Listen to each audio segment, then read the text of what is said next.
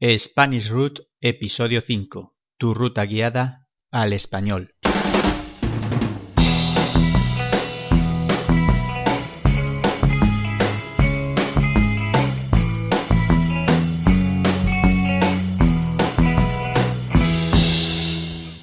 Buenos días, buenas tardes o buenas noches.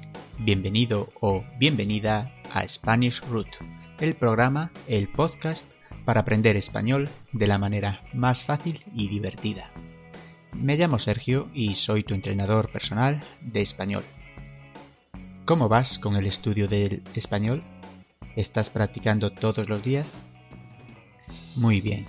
Hoy es el quinto programa, la quinta etapa en tu camino al español, y vamos a hablar del vocabulario de informática y de Internet.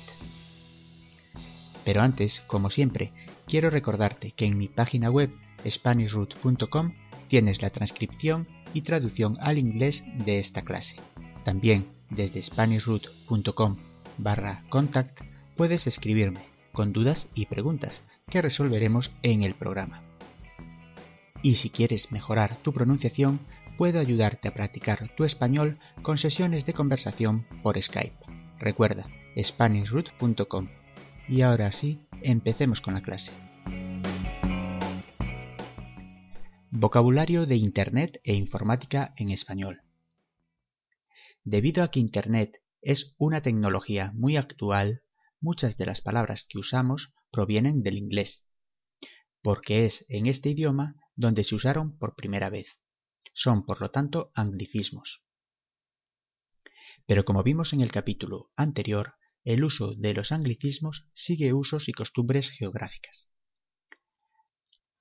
La palabra Internet se suele usar sin artículo, pero también se puede usar con artículo, tanto masculino como femenino, el Internet o la Internet. La palabra online se traduce al español por en línea, cuando realizamos cualquier tarea conectados a la red de Internet pero la forma inglesa online también es de uso muy frecuente entre los que hablamos español. Otra palabra muy usada en Internet es mail o email. En español se suele usar esta forma inglesa, pero lo correcto es usar la traducción al español correo o correo electrónico. Por ejemplo, te puedo decir mi dirección de correo electrónico es sergio.spanishroot.com. Como puedes oír, en la dirección de correo electrónico tenemos una nueva palabra que es arroba. La arroba es una letra, o más bien un símbolo de origen antiguo, que se recuperó en la era de Internet para usarse en las direcciones de correo electrónico se escribe entre el nombre de usuario y el nombre del dominio, servidor o proveedor de la cuenta de correo. En inglés arroba se dice at. El símbolo de la arroba es una letra A encerrada en un círculo abierto. Y en español la palabra arroba también significa antigua unidad de peso y volumen de valor variable según diferencias regionales. Cuando decimos una dirección de correo electrónico, también añadimos la palabra punto, al igual que en los dominios o URLs para añadir la terminación del dominio o proveedor de cuenta de correo. Punto es el signo de puntuación con el que terminamos frases y párrafos en español. En inglés se dice dot. En Internet también existen las direcciones de páginas web o sitios web, también conocidos con las siglas URL, que son las siglas de las palabras inglesas que en español significan localizador uniforme de recursos, por lo que las siglas deberían de ser LUR, pero seguimos usando las siglas del original en inglés, URL. También puedes escuchar la forma inglesa website, pero lo correcto es usar la traducción española de sitio web o Página web. Las URLs normalmente empiezan con tres Vs dobles. seguidas de un punto y del nombre del dominio. Después otro punto y finalmente una extensión o terminación, que puede ser com, net, es, etc. La letra W es una letra que en español se le puede llamar de varias maneras, según el origen geográfico del hablante. En España se suele llamar W y en Latinoamérica se suele llamar W o W, ya que en esos países la letra V también se le llama B baja. Repasaremos los nombres de las letras del alfabeto en español en próximos programas, ya que existen más letras que pueden presentar dificultades para los estudiantes de español. Por lo tanto, las URLs con la estructura de las tres Vs dobles, el nombre del dominio y de la extensión, son normalmente las páginas de inicio de un sitio web, lo que en inglés se conoce como la home.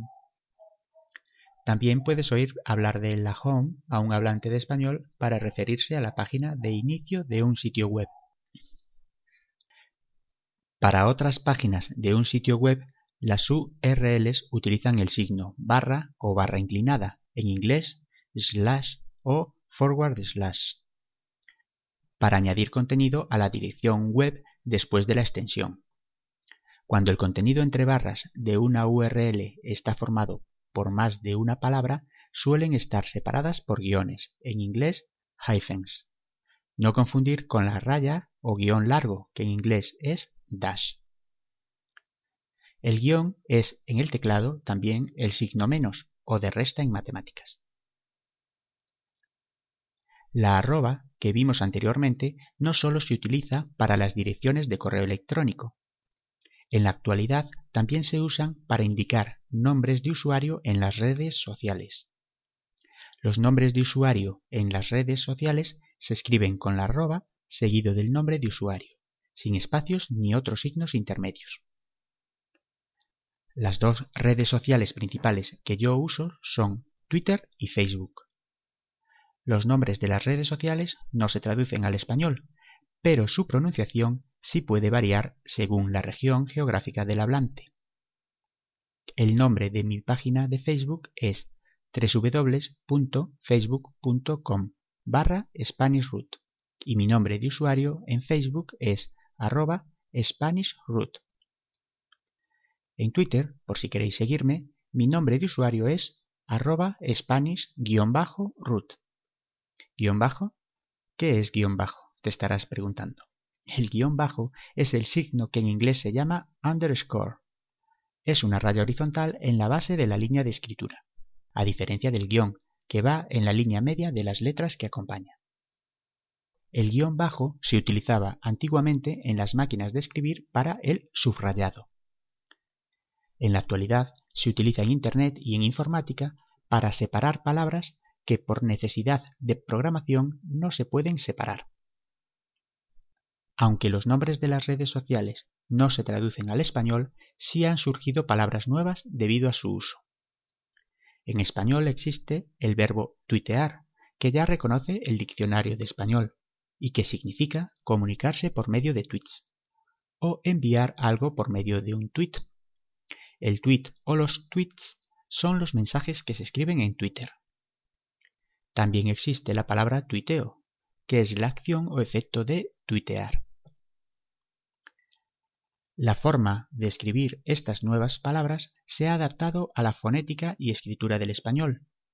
No se usa, por lo tanto, ni la W ni las dos T's del nombre Twitter. Tuitear se escribe con las siguientes letras. T, U, I, T, E, A, R. En Twitter y otras redes sociales se usa el signo almohadilla, que en inglés es hash, para introducir hashtags, que no tiene traducción al español, se podría traducir por etiqueta. Y por lo tanto se usa esta palabra inglesa, aunque no existe en el diccionario de español. Más vocabulario de informática e Internet en español. Cuando usamos las redes sociales como Facebook o Twitter, tenemos un usuario y un perfil. El usuario es el nombre con el que nos damos a conocer en Internet y el perfil es la información que damos a conocer a otros usuarios de Internet. También existe el muro, que en inglés se dice wall o timeline, y que es la actividad de otros usuarios y páginas que seguimos en esa red social. Cuando escribimos un correo electrónico podemos adjuntar documentos, imágenes, PDFs y audios. Podemos enviar un correo que acabamos de escribir o reenviar a otra persona un correo que acabamos de recibir. Tanto en nuestro correo electrónico como en nuestro ordenador tenemos carpetas, folder en inglés, donde guardamos documentos. Una de ellas, la que se llama papelera, trash en inglés, es donde ponemos los documentos que queremos eliminar o documentos basura. Los programas informáticos nos ayudan a realizar muchas tareas en el ordenador. En el teléfono móvil estos programas se les llama aplicaciones o apps con dos P's como en inglés. Aunque actualmente muchas tareas se pueden hacer en línea, online, incluso guardar nuestros documentos en la nube. Nube se dice cloud en inglés. Y cuando guardamos algo en la nube usamos el verbo subir o el verbo colgar. Por el contrario, usamos bajar o descargar cuando recuperamos un documento de la nube. Por ejemplo, puedo decir, acabo de subir el PDF a mi cuenta de Google Drive. Te mando el enlace por correo electrónico para que lo puedas descargar. En esta frase uso la palabra enlace en lugar de la forma inglesa link.